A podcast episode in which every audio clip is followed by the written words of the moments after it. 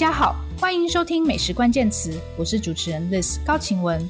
美食关键词将带给你最新的餐饮趋势、名厨观点、烹饪心得和我们关心的各种美食大小事。今天的访谈单元要来跟大家聊聊台湾。台湾味是过去六七年来台湾餐饮的主旋律，餐饮业者、媒体、消费者都在讨论这个问题：什么是台湾的味道？什么是台湾的饮食？这个找寻自己的过程，也是我自己的写作主题哦。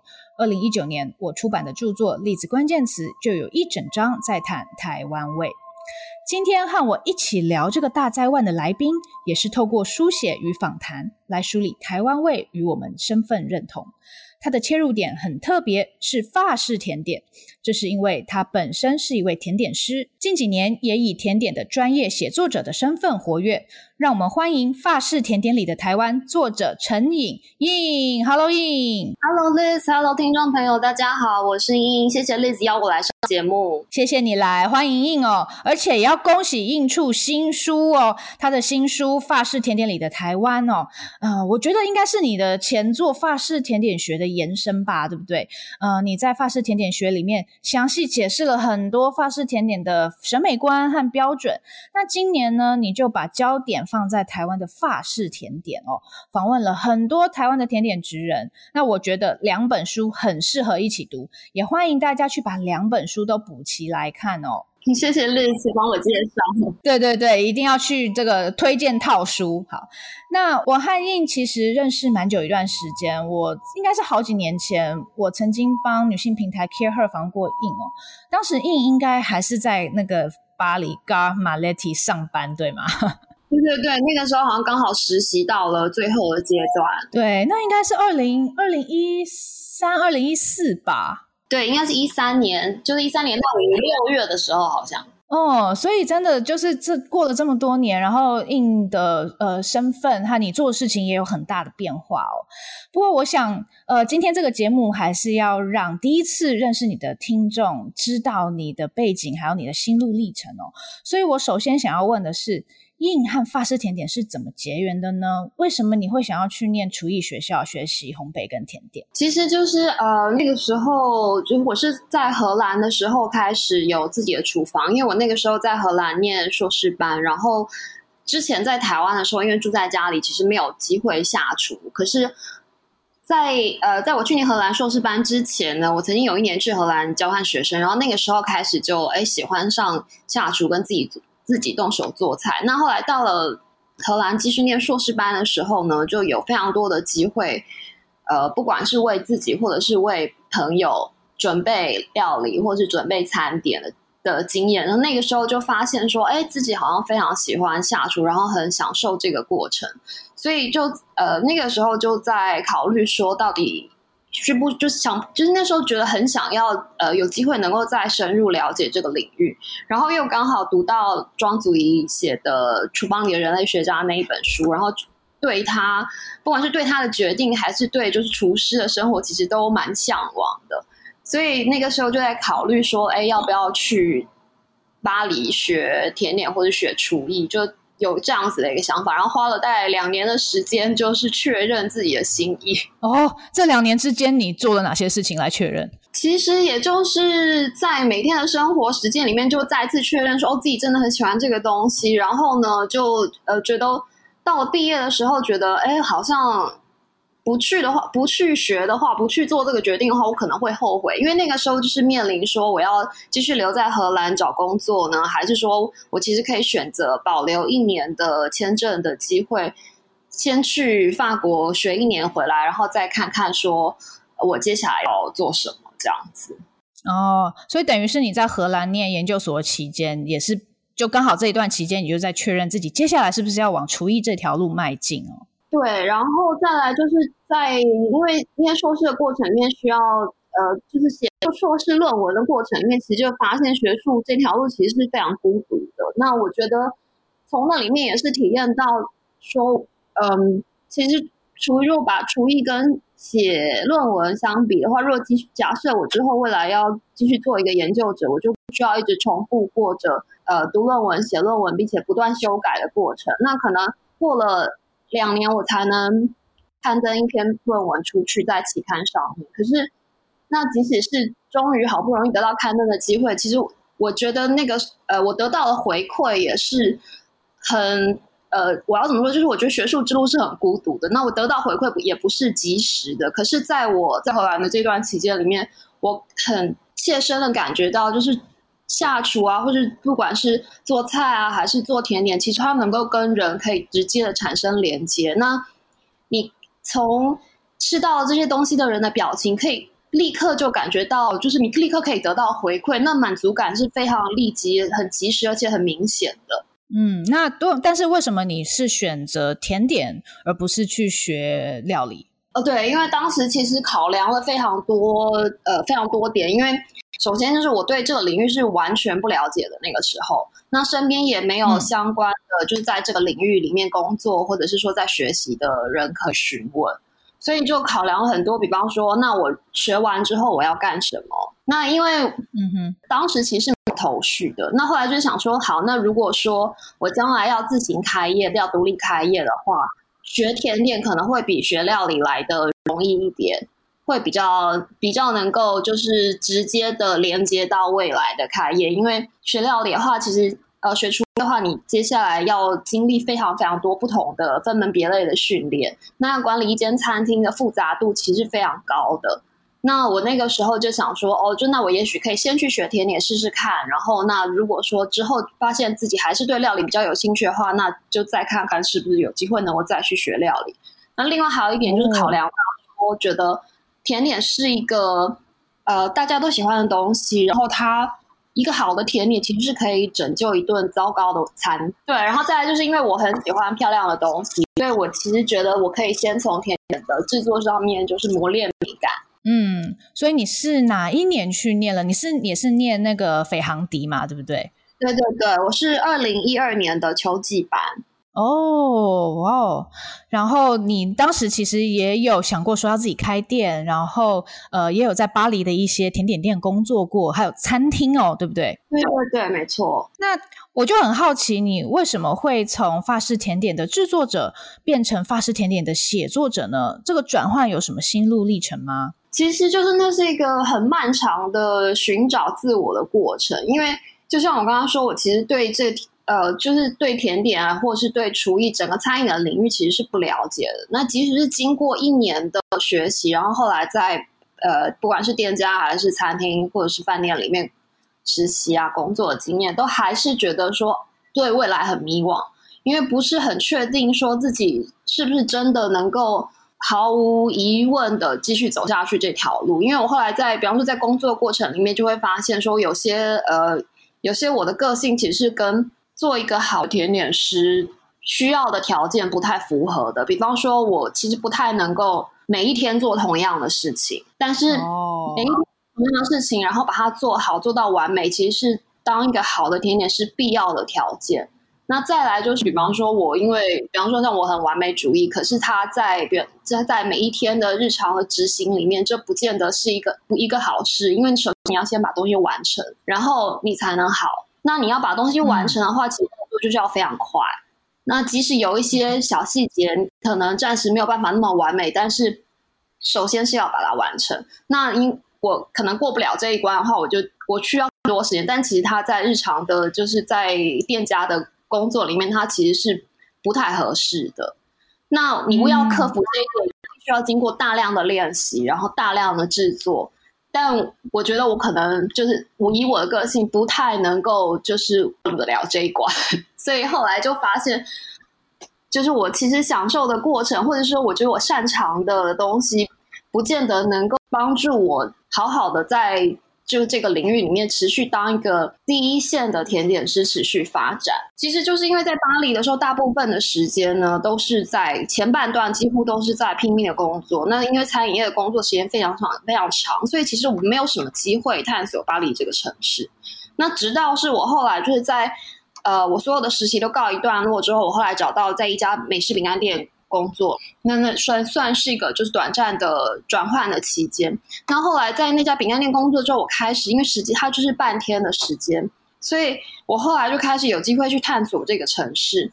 那从那个时候，我开始在 Instagram 上面分享我的巴黎生活。那很幸运被官方推荐，所以后来有非常多的 followers。那在后来，因为我对这个城市有足够的了解之后，我就有了自己的美食地图啊，不管是美食记地图或是散步地图。所以后来有机会，就是刚好有机会出，就是把这些记录下来，然后出了一本书。那从那个时候开始，就是呃，踏上写作之路。嗯，所以其实你的写作是从介绍巴黎开始，哎。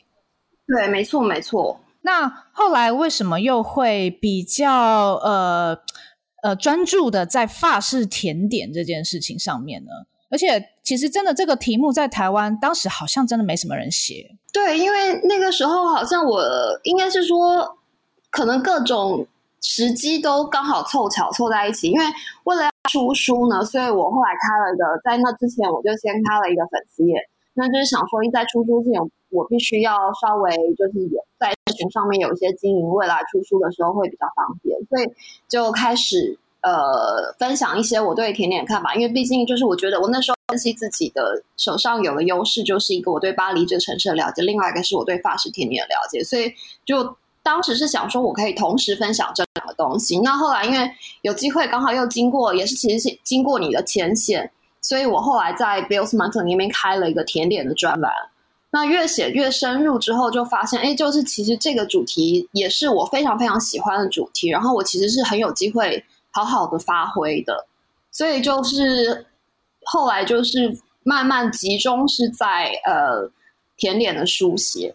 是是，对，我觉得你刚好也抓住了一个 niche，然后也刚好台湾的法式甜点在这几年是蓬勃发展的状态哦。对，就是也刚好碰到那个时机，朋友们都刚好回来开店啊什么的，所以大家开始对法式甜点，台湾社会对法式甜点有一些关注，所以我就想说，哎，那我正好可以就介绍我知道的法式甜点给大家。是是，真的，我觉得从你开始写法式甜点到现在，台湾的法式甜点市场真的完全不一样了。就是真的，大家就是可以完全轻松的讲出马德莲、费南雪什么不一样啊，或者是说，大家可以轻松的去去讲这个呃蒙布朗啊，然后宋多诺黑啊这些东西哦。那嗯，我就觉得很有趣的是，法式甜点为什么会在台湾生根啊？你觉得原因会是什么？其实我觉得，就法式甜点在台湾生根的过程是非常漫长的。就是像我在书里面第一章里面就写到说，其实它从清末开始，台湾有进口一些洋饼啊、洋果子，到日治时期有咖啡店啊，所以就开始有一些面包啊、简单的甜点这样子。那再到他们当时，比方说官方晚宴，其实日日治时期的台湾的政府的官方晚宴是是也是法式的甜点。然后后来还在又经过了美元时期，然后以及日本再传播的法式甜点的影响等等。那到直到后来，就台湾开始直接跟法国建立交流，还要那就要归功于，比方说前往法国学习甜点，然后再回来台湾教学或是开店的甜点师，比方说像柯瑞琳老师，还有就是刚才我们提到的二零一四年、一五年开始在台湾开店的这些新一代的甜点师。那我觉得，就比方说，台湾人喜欢尝鲜，所以其实法式甜点，不管是它精美的外形啊，还是它细致的口味啊，它跟它跟传统糕点，还有我们台湾人过去习惯的西点，其实是不一样的。所以其实，当开始有人在贩卖这些东西、介绍这些东西的时候，其实很快就会呃引起不少兴趣。嗯。那你觉得为什么有越来越多人投入法式甜点一行呢？就是当然它有历史背景，但我觉得刚好这几年就是有很多跟我们年纪差不多的职人。而且他可能原本不是料理相关背景的，嗯、他就去做法式甜点了。那其实像你前后的你的同学，或是你前后届的学学长学弟等等的，就有好几位现在在台北开了很有代表性的甜点店哦。比如说像于是啊、某某哦、呃 V 五二、福福、遮天果铺等等的、哦。那也其中也有很多是你这次书有收录的访谈哦。你觉得为什么大家突然就好像法式？甜点就是 is the thing，就是大家要去做它。我觉得，呃，其中一个最主要的原因是回来台从法国学习甜点回来台湾甜点师，他们真的尽了非常大的传播的力量。那再来就是新媒体在这几年的，就是推波助澜非常非常明显。因为刚好，比方说 Instagram 的兴起，从法国开始，就是那些大师们也都开始经营 Instagram，就是从也就是从二零一四年、一五年这些这一段期间开始的，所以。过去对大家看起来可能觉得很遥不可及的东西，现在非常容易的就可以得到。那大家甚至就是经过，比方说在 Instagram 上面，很容易就可以看到世界级大师的作品。那所以也更容易引起想要去学习人的的人的兴趣。嗯哼，所以你觉得社群媒体的影响是很大的？对，我相信，而且再来就是社群呃，社群媒体的逐渐的发展之后呢，甚至让比方说呃，你要学习法式甜点人的门槛也降低了。那过去你可能必须要去日本，或是必须要去法国，那还有语言的障碍。可是像现在有非常多的线上的课程，那甚至大师们也会在他们的 Instagram 的或者社群媒体的其他的账号上面分享他们制作的过程和食谱，所以其实。能够得到这些资讯知识的管道越来越多，然后也越来越容易。是是，那我觉得现在有很多年轻一辈的职人，他们去学习法式甜点，其实也是想要表现自己。那我我觉得这跟料理也是有异曲同工之妙哦。那以以料理来说，很多年轻主厨他学习了呃法国菜的做法，那他会烹饪，他就拥有这项工具，那他就可以去表达他的自身的成长背景啊，他对这个世界的看法啊，还有他有他这个世界想说什么。我觉得法式甜点也可以做类似的对比哦，就是法式甜点的技巧是让甜点师可以去创作，可以去表达他心中所想的事情。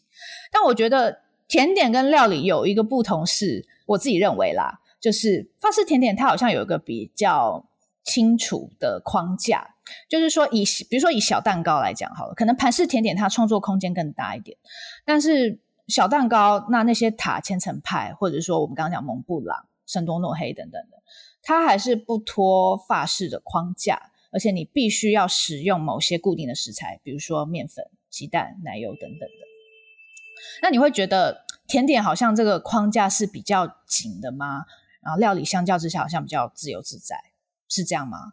其实我从来没有这样觉得，因为我觉得甜点和料理是一样自由自在的东西。如果说要拿甜点跟料理对比，然后刚才提到说面粉、鸡蛋、奶油是甜点的基础食材的话，肉跟鱼跟蔬菜也是料理的食材，基本的食材啊。那甜点是用这些食材创作，跟主厨们用这些食材创作，其实是非常类似的。嗯，但是肉、鱼、蔬菜，它其实有非常多种种类，就是它不同的鱼、不同的肉、不同蔬菜，然后再加上不同调味，就是有你无法计算的排列组合。但是塔千层派蒙布朗，它可能它口感上面差别没那么大，或者它在味道表现可能，比如说蒙蒙布朗，你真的做成咸的，就是它当然是很你你可以这么做。可是，是不是真的有人会这么做？其实还是就是你要怎么说？其实有好几个不同的点可以切入。比方说，像我觉得你如果要跟法式甜点做对比的话，应该是要拿法式料理去做对照，而不是拿整个料理去做对照。那像比方说经典法式甜点里面有塔、千层派啊、蒙布朗、小蛋糕。那其实经典的法式料理里面也有什么像红酒炖鸡啊、coq au vin 啊、什么红酒炖牛肉啊、法式蔬菜炖肉这这样子的东西。那另外好一点就是，其实法式甜点它一直都在经历一个重新诠释，然后经结构经典的过程。整个法式甜点的发展史，尤其是在二十一世纪的法式甜点发展史，其实就是不断重塑经典跟突破的过程。那这个其实就是我在法式甜点学上一本书里面其实有讨论过的。那再来就是，我觉得以法式甜点技法为发展基础发展出来的精致甜点，其实它。可以发挥的空间非常大。那我们其实就可以用盘式甜点为例。那除了不用鱼跟肉类之外呢，整个概念几乎是跟料理完全相同的。而且其实包含鱼肉的馅饼，这些其实也是 pâtisserie 糕点的一环。那在盘式甜点里面，其实甜跟咸的边界是非常模糊的。那现在现代的。盘式甜点或是现代的甜点，其实有非常多不使用蛋奶面粉制作的精致甜点，但是它的基础仍然是来自法式。嗯，我会这么问，是因为很久以前，应该是也是嗯，二零一六年了。呃，我曾经有自己写过一个法式甜点的专题哦。那当时呃呃，有访问访问了几位法式甜点的主厨。有台湾人，也有法国人。那主要是呃，当时苗林行他其实有办一个呃这个 workshop，然后请了一位呃法国的呃莫夫来。那当时他就是我，我有问他很多法国甜点的问题。那我觉得可能法国人对于自己的饮食文化，他是有很强烈的自豪，然后他也认为不太不太能被改变哦。那因为因为你看法式甜点在台湾，它其实经历了一些文化上面的的冲击。那呃，有有些人他是是想要做出属于台湾的甜点，这也是我们等一下要要谈的。那我我在问呃这位法法国主厨的时候，那他就觉得对法式甜点就是那些东西，就是法式甜点如果要成为法式甜点，那好，那你你就是要有呃蒙布朗，你可能就就是要有呃呃泡芙，你可能就是就是要有柠檬塔等等的。那你要在这个框架之下，怎么跟外来文化做做互动，是我一直都很。我我我自己想要搞清楚的一件事情。嗯嗯嗯，我了解。但是其实我觉得，就他讲的那些是非常经典的东西，而且法式甜点有很多不同的种类。那刚才说的，其实盘式甜点它就是一个非常好的，就是厨呃甜点师们自己发展自己创意，然后说自己故事的一个。它不需要一个东西，它不太需要就是在经典的框架里面。那再来就是，嗯呃，再来就是，我觉得我我觉得我们。要问的问题其实应该是说，法式甜点的基础技法到底是什么意义？它对创作是什么影响？就是比起框架这件事情，因为对我说，就是其实这些基础技法，它其实就是全球甜点师他同场竞技的一个游戏的规则，也就是球员们在什么样的规则上面去使用技巧跟球队战术的问题。那我觉得法式甜点基础其实它是让不同来自不同国家的甜点师们可以相互理解对话，然后互相切磋比试的一个东西。嗯。我同意，呃，但我们可以再回到呃法式料理里面哦，呃，法式料理，比如说它呃有很多经典的酱汁，然后当然也有你刚刚讲到一些经典菜色。那但是以厨师来说，他是可以，比如说他把他酱汁同样是来自于比如说波尔多的红酒酱，好了，但他可能把酒换掉，那比如说他呃加加入了另外一个，比如说台湾的威士忌，好了，好。那它可能就会有一个嗯新的味道，然后它再配上呃，比如说米饭好了，那它可能就是一道全新的料理了。就是说，那个主厨他在创作的时候，他可以去援引一些台湾呃法国里面的元素，然后他再用自己的理解去重新组组装它。在法式甜点里面，呃，可能盘式甜点它有类似的创作过程。但我一直觉得，好像法式甜点是不是就是你好像无法完全跳，就是跳脱那些经典小蛋糕的部分，然后就直接只做盘式甜点？不会，其实我觉得光是经典小蛋糕地方也有非常多可以讨论的。比方说，我们同样举呃日本的甜点师好了，就是他在他们做红布朗的时候，他们也会把栗子法国的栗子换成日本的黄栗子，就这也是其实跟刚才讲的非常，就你提的。非常类似的一个东西，那就会它就是变成一个有日本风味的东西。那比方说，像在巴黎还有一家呃日本主厨开的甜点店 Mori Yoshida，那 Mori Yoshida 它的呃蒙布朗，它用了 phylo 呃皮 phylo 酥皮当做它的脆片提提供口感部分。那因为其实蒙布朗的基本组成其实是包含蛋白霜、鲜奶油跟栗子泥的。那在呃 Mori Yoshida 做的这个蒙布朗里呢，它其实是没有蛋白霜，但是它包含了。呃，他用 Phyllo 当做底座，然后另外加了就是有鲜奶油跟栗子泥，所以其实很多法国人觉得说，哎，这个其实不是你不能称作是蒙布朗，而是蒙布朗风的一个栗子蛋糕。所以其实我觉得就是这对甜点师来说，就其实没有什么就是不可以突破的东西。那另外就是比方说像是小蛋糕，即使是小蛋糕，那呃。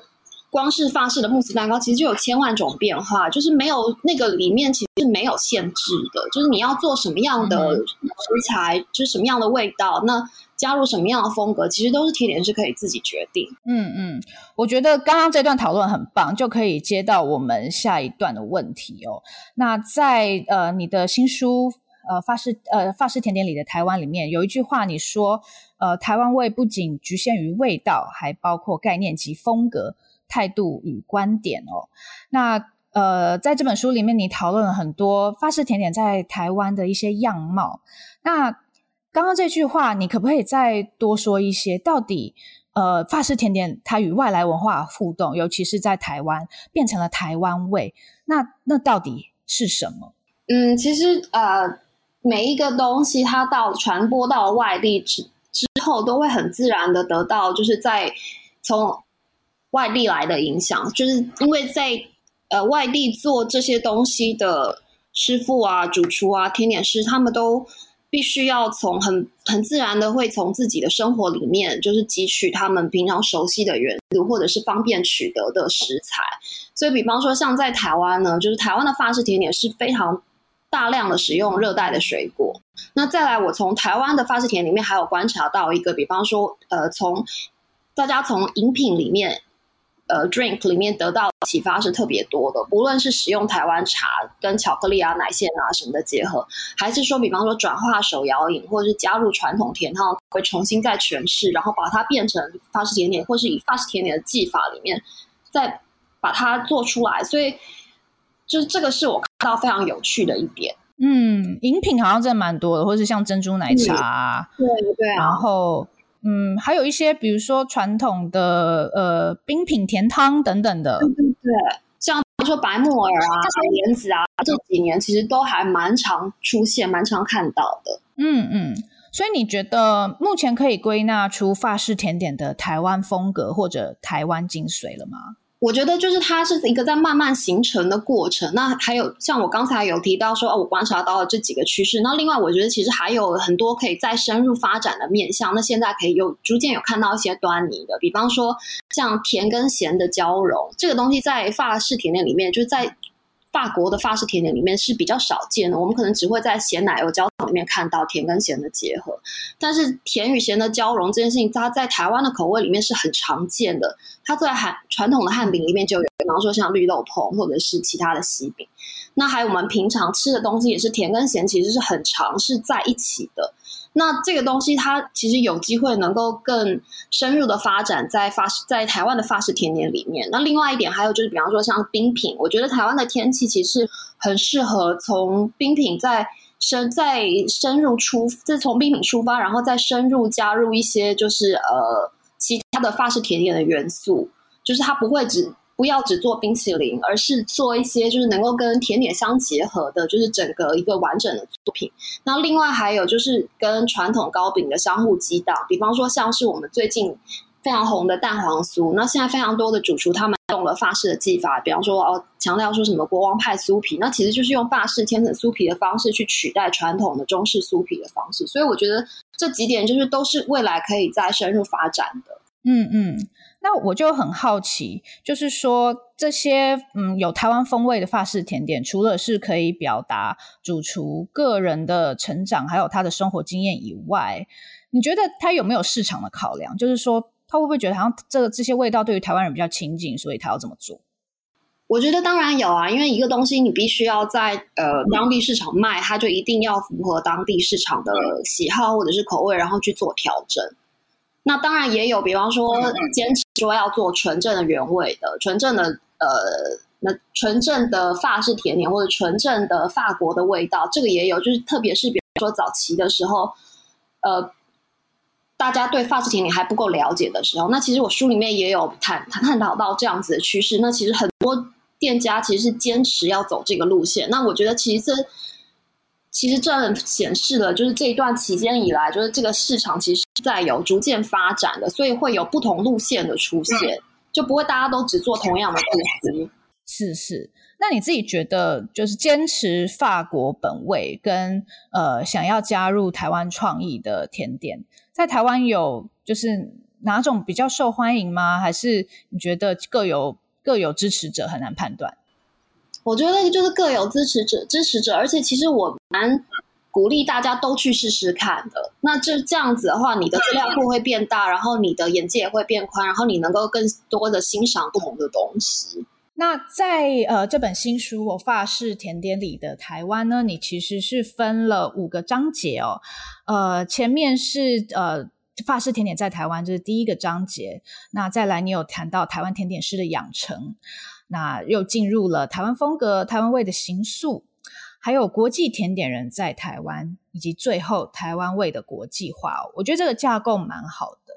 呃，那但我在看这个国际甜点人在台湾这一章节的时候，我反而有个疑问，就是说你为什么没有采访在台湾的法籍甜点主厨啊？因为我觉得好像这个是一个就是反过来的嘛，就是刚好是一个可以互相对照的观点。对，其实因为我觉得就是我在呃选择这些受访者，还有就是在决定题目的时候，其实我有考量过，我觉得台湾的发际甜点主厨其实。没有遇到，也不太需要回答本书，就是这本书的核心的问题，也就是说，你如何在发式甜点里面突出台湾的主体性？因为大部分的法籍主厨在台湾呢，们其实做的就是法式的东西。那台湾人对他们对他们的期待也是，其实他们是想要从他们身上看到非常经典的法式，或是正统法式的味道的。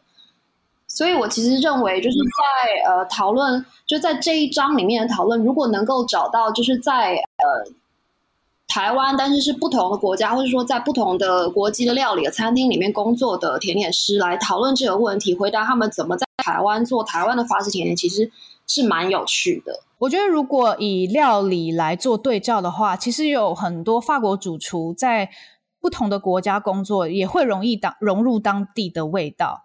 那呃，比如说在日本就有非常多法籍主厨，他是会特别去运用日本的食材，还有日本的调味。那在台湾的法式甜点，我想法籍主厨可能也有一些，比如说像台中的 CJAC 可能他有一些会会是他的技巧还是非常的法国，但是他不还是会用一些台湾的食材或味道这样。那所以你你你。就没有想要去再去特别探索发籍主厨在台湾如何去适应当地的市场，或者是说怎么样去理解台湾人喜欢什么味道。呃，其实我觉得就是发呃发式甜点其实有一个很你要说是很有优势吗？也可以说是限制的一个东西，就是果泥的存在，因为其实。想要做出非常标准化的味道，或是稳定的味道呢，使用果泥是非常方便的一件事情。那很多我知道的很多的法籍的甜点主厨呢，或者是甚至台湾的主厨，他们都很习惯使用果泥，因为这样让他们可以就是一年四季出同样的东西，或者是他即使在在一个同一个水果的产季里面，他做那个它使它使用果泥的话，其实它的味道。也都非常的稳定，它不太特别会需要说哦，因为水果今年的天气怎么样，它特别去做一个调整或变化。因为对甜点来说，其实他们的量呢就没有像是餐厅，可能没有像餐厅或者是大饭店一样那么大，所以他们每一天就是只有做少量的产品的时候呢，能够如果要依照天气的变化去改变水果的选择的话，其实对他们来说，就在的成本上或者效率上，其实是不见得是非常呃合。合乎效率的一件事情是，所以果泥其实通常也就是进口，对不对？对，因为果泥现在有就全世界最大的，比方说像宝红啊，他们有一些非常呃，就是每几乎是每一种水果，就你都可以找到相对应的。那现在台湾也开始有一些就是自己产的果泥的品牌。其实我觉得你说用台湾台湾水果做的吗？我因为其实我觉得台湾水果有非常大的优势呢，就是它呃。味滋味很丰富，然后它的那个变化种类变化非常多。可是台湾的水果它就是热带的水果，所以它处理起来其实是需要蛮大的精力。比方说，因为它的水分过多，所以其实。如果说全部都是由店家甜点师本身自己来处理的话，其实是蛮耗费时间跟成本的一件事。那如果说有机会，就是有专业的果泥公司出现的话呢，其实对台湾的甜点师来说，就都会是一个非常好的消息。那甚至有机会，他可以再把台湾的水果能够进一步推到国际上。是是是，哦，我觉得如果可以有台湾的公司做台湾的果泥，那确实是我觉得会比较符合现在。所谓料理的思潮啊，因为如果说台湾的甜点师傅很多是要仰赖呃法国的果泥或是其他地方的果泥，我觉得也会有点可惜，因为其实嗯，那就表示你在世界上任何对世界上任何地方吃到的水果风味都是一样的。那如果说能够有台湾的果泥的话，那它不仅是可对，就像你说的，不仅是台湾的甜点师可以用。如果我们可以推到国际上的话，那应该也会是一件很有很有趣的事情。嗯嗯，没错。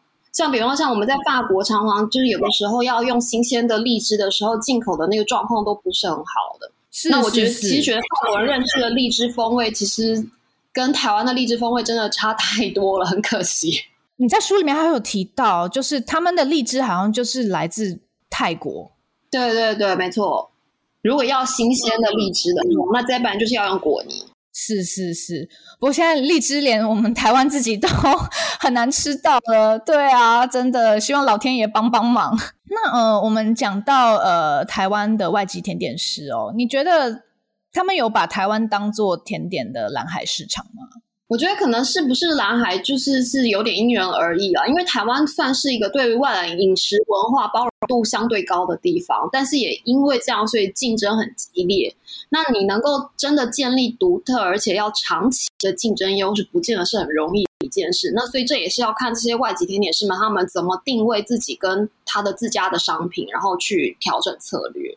嗯嗯，我们刚刚讨论了很多有关台湾与国际哦，还有法式甜点这样外来的饮食在台湾的互动哦。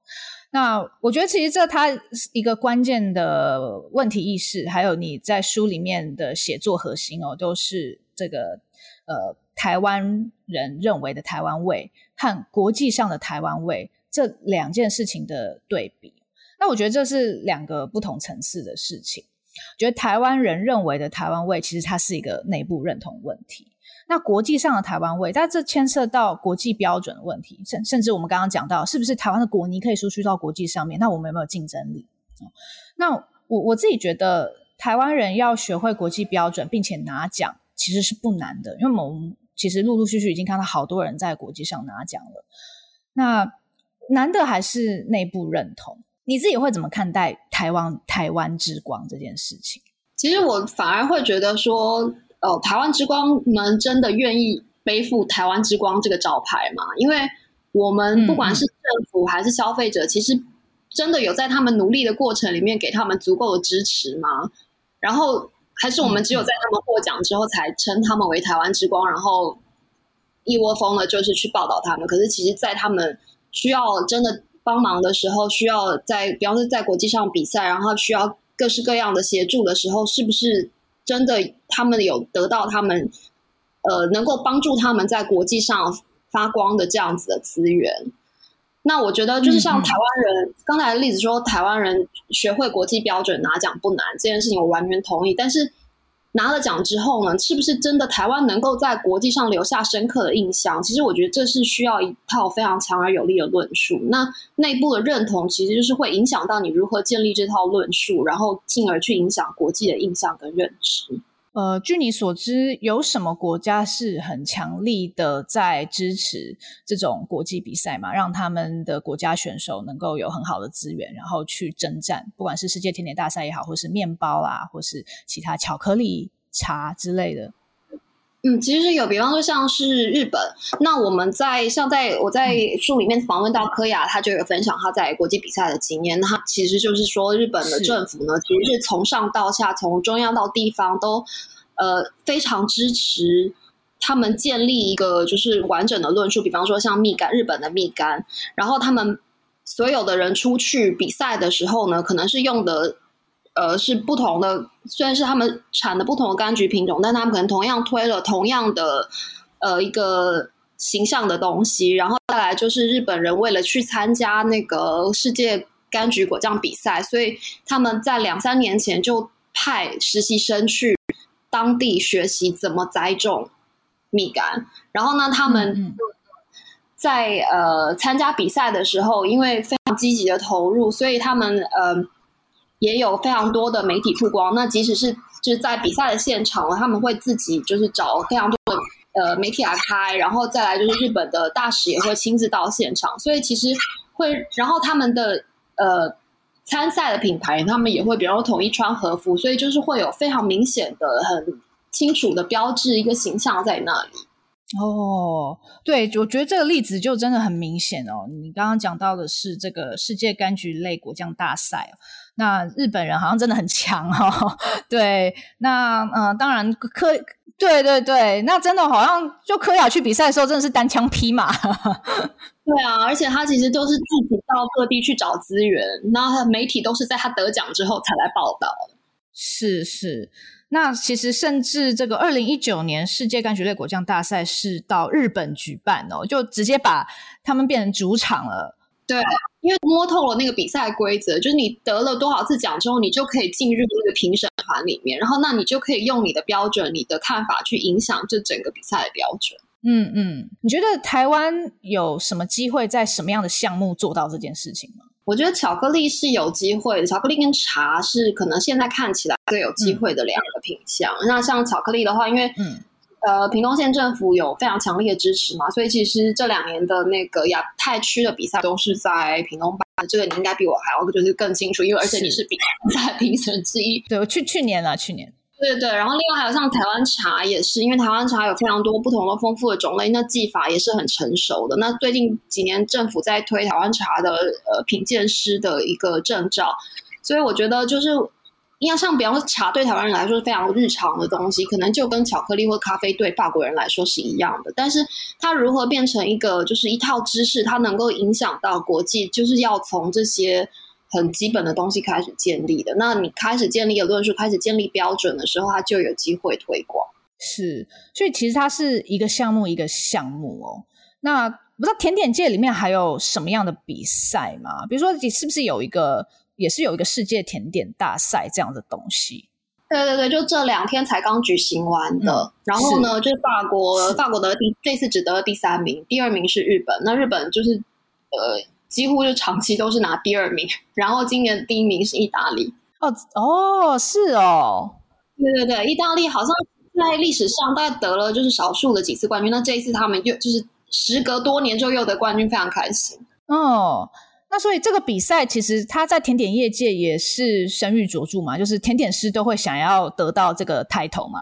嗯，没错，它是一个非常重大的一个大的比赛，因为它是世界级的，它在世界各州呢都会先选拔出就是呃前三名，因为在世界各州会先举办洲际的比赛，然后他们前三名的话就可以进入国际的比赛。那今年。的状况是因为比较特殊，因为去年疫情的关系，所以很多洲际比赛没有，就是没有举办，所以就从在前一届里面选出来。可是呢，最后就是能够到达法国去参加比赛的队数还是非常少，所以以往上，比方说有二十几队，都会带二十二十一队，那今年就是只有十一队去参加。哦，原来如此。那这个甜点比赛，我觉得好像在台湾相对关注度没那么高。就台湾有人特别认真组队去比赛吗？有有，前几年是有，像李一席师傅他也有代表参加过。嗯、但是呢，就是嗯，这两年的状况实在是就是疫情影响太大了，所以就连台湾的比赛、亚洲的比赛，通通都没有办。了解。那像比如说甜点这样的比赛，其实刚跟我们刚刚讲的巧克力啊，或是茶，或者果酱，好像又不太一样。那在甜点，它的呃评鉴的标准是非常法式的吗？对，就是它的评鉴标准，就是呃，今年的状况是说，它必须要有呃几道盘式，它它必须要有几道盘式甜点，它也要有糖跟巧克力的雕塑。那过去还会有冰雕，那今年就是把它取消了。那再来就是、哦、因为主办单位是法国，所以他们就是法国在输出他们的观点。所以，比方说像法国这几年非常强调那个生态啊、环境永续。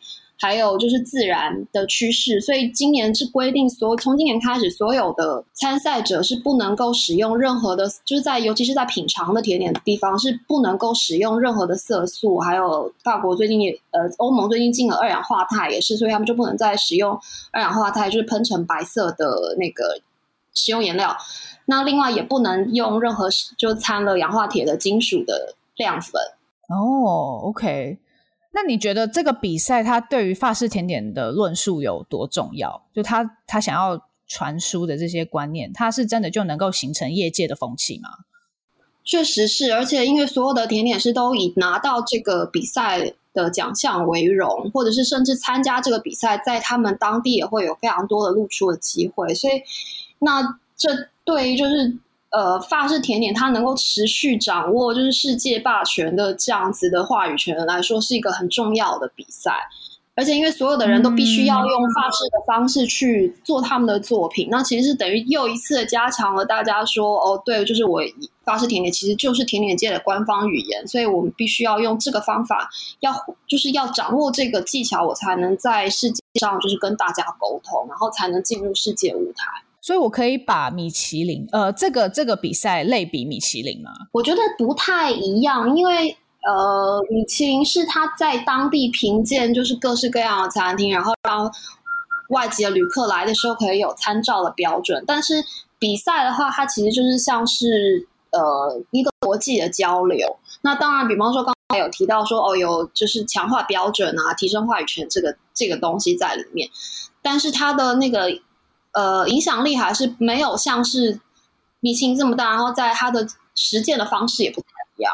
嗯嗯，那你觉得甜点的国际语言是什么？这个国际语言是，比如说这样子的大赛，它会是其中一部分吗？还是说要怎么样去看待什么是甜点的国际语言？其实我觉得甜点的国际语言就是法式甜点，因为像我们刚才说，就是比国际比赛里面所有比的都是法式甜点的基础，不管是盘式甜点啊，还是小蛋糕啊、布斯蛋糕，或者是说呃巧克力雕塑啊、糖的雕塑，还有所以。都是法式甜的基础跟技法做出来的东西。那甚至在非比赛的场合，其实也是用法式甜点为基础在交流的。那比方说，像你在 Instagram 上面看到大家分享的，就是呃，全世界甜点师分享的东西。除了日本有非常明显的，就是他们有一套和果子这样子的新的语言，不是新的语言，就是另外一套语言之外呢，其实其他国家的甜点师大部分就是你能够要在国际上得到关注，你要做的还是是以法式。技法做出来的东西，是是是，我觉得这个情况跟料理也有一点像，就是很多人如果你想要当一个厨师，你你要学会烹饪的技巧，对，对，那你还是可能接受到的是这样子法式料理的训练哦。那当然，我我们也有这个中中菜的训练，或者是说日本料理的训练，但是最强而有力的就可以行走于国际的你的这一套工具。对，就是来自于法国。那，呃，我我觉得其实这件事情就是会触发很多思考嘛。那我们在讲台湾味，对，台湾味。那你你去看现在，嗯、这几年台湾的西餐厅里面有很多关于台湾味讨论。嗯、可能根源是跟我们讲到跟我们讲到的事情是一样，就是说，诶，为什么年年轻主厨都是去学法式的技巧？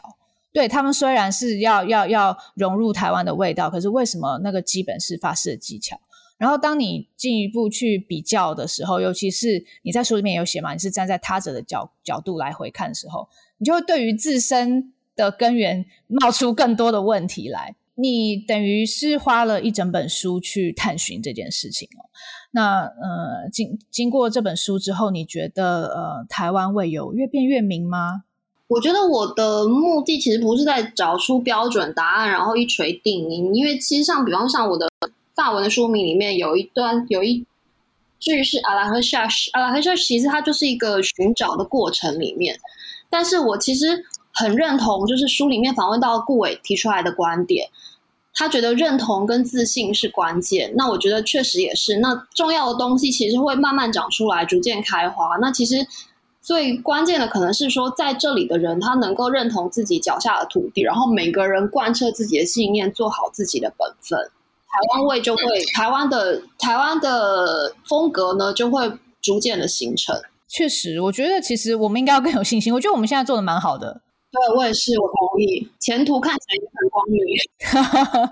对，那我觉得确实就是，如果内内部的认同可以更，大家可以更坚定，然后更有自信的话，也许对这个慢慢就不是一个问题了。嗯嗯，我我们在跟别人比较的时候，也可以非常有有有信心的讲出我们是，对我们是谁。呃。不过我还是很好奇，就是经过这本书之后，你觉得有关台湾还有自己身份认同的问题，有什么地方还没有被回答到？你认为？我其实暂时一下想不出来。就我在我昨天其实这样应该说收到 Liz 的访纲之后，我其实就是很仔细的看了一遍之后，就是每一题我都有大概列出我需要回答的几个项目。但是这一题呢，就是是我唯一觉得脑筋空一片空白的，因为我觉得可能真的我非常大。比起写完这本书之后，觉得就暂时觉得没有办法，就是立刻思考到还有什么东西。我觉得很棒啊！那表示其实你真的完成了一个阶段性任务，就是你可以放下了，这样蛮很好的啊。啊，不过没有啊，我想到还有就是，比方说像这本书里面，我觉得比较可惜的，也不能说可惜，就是因为它暂时还不在我的那个研究的范围，也不在我专长里面，就是台湾传统糕饼这一块。就我其实希望有机会能够在方面，就是再多更多的挖掘跟认识。是是是。所以你会想要更往台湾的传统去探寻吗？你接下来有这样子的写作计划？嗯，其实是就应该要说写作计划好像还没有，但是我是确实是希望能够就是在对这一块能够多了解一些，所以其实我也开始慢慢在看一些就是跟台湾传统糕饼有关的书啊什么的研究啊。哦哦，很期待。那除了台湾传统糕饼，你接下来还有研究想要想要研究什么吗？或是有任何其他你想写的题目吗？其实也想要再多研究现代的手摇饮，就是台湾的手摇饮。其实有趣的一点是，因为它还有吃的，就是口感啊、咀嚼啊这一块。那它跟光是饮品是完全是很不一样的，或者国际上大家习惯的饮品是很不一样，所以它其实。也包含了就是甜点的特色，所以我其实是觉得说，哎，这个其实有机会未来台湾能够在甜台湾的甜点界能够在这双方面，也许会有办法有所琢磨的。所以我其实是希望能够更深入去了解，比方说珍珠奶茶历史啊，珍珠奶茶发展的过程啊，还有就是手摇饮有没有办法，就是在这在这个基础上面再往上发展一些什么别的东西出来。哦，哎，这个很有意思，哎，也蛮期待你的心得的。所以最后有关法式甜点，你还有没有想说的事情？你觉得？其实最后想说的，我放在这本书后记里面，就是关于甜点师的训练的过程。嗯、因为真的很大部分人都觉得，哦、台湾的台湾非常多人是认为说法式法式甜点是一个很梦幻的领域，然后法式甜点师都是一个很梦幻的职业。所以其实像。媒体就有事前之前就有报道说，哎，就甜点师其实好像是大家梦幻职业排名非常前面的一个选项，但其实真的就是在训练过程里面没有没有什么梦幻可言的，那其实就是每一天的脚踏实地，然后每一天的披荆斩棘。嗯嗯嗯，真的更多了解的职业一点，然后如果说未来真的想要投入的话，能够对。呃，能够更坚持，然后对自己能够就是给自己更多一点时间。嗯嗯嗯，真的。那呃，今天印跟我们分享了很多有关他对于法式甜点，还有他与呃法式甜点与台湾文化的互动的看法哦。呃，喜欢甜点的人，我觉得今天真的是赚到哦。那希望大家也可以更加的认识甜点哦，在觉得好吃之余，它背后其实有很多知识与文化的根源是值得我们去探究的。那也期待印之后对于台湾的传统糕点，或者是说手摇饮，有更多心得跟我们分享。谢谢，谢谢印，谢谢印，那也谢谢大家收听今天的节目，很开心。那如果喜欢我们美食关键词呢，欢迎订阅、追踪并分享给亲朋好友，也欢迎留言给我们，更欢迎给我们五颗星哦。我们就下周再见喽，拜拜。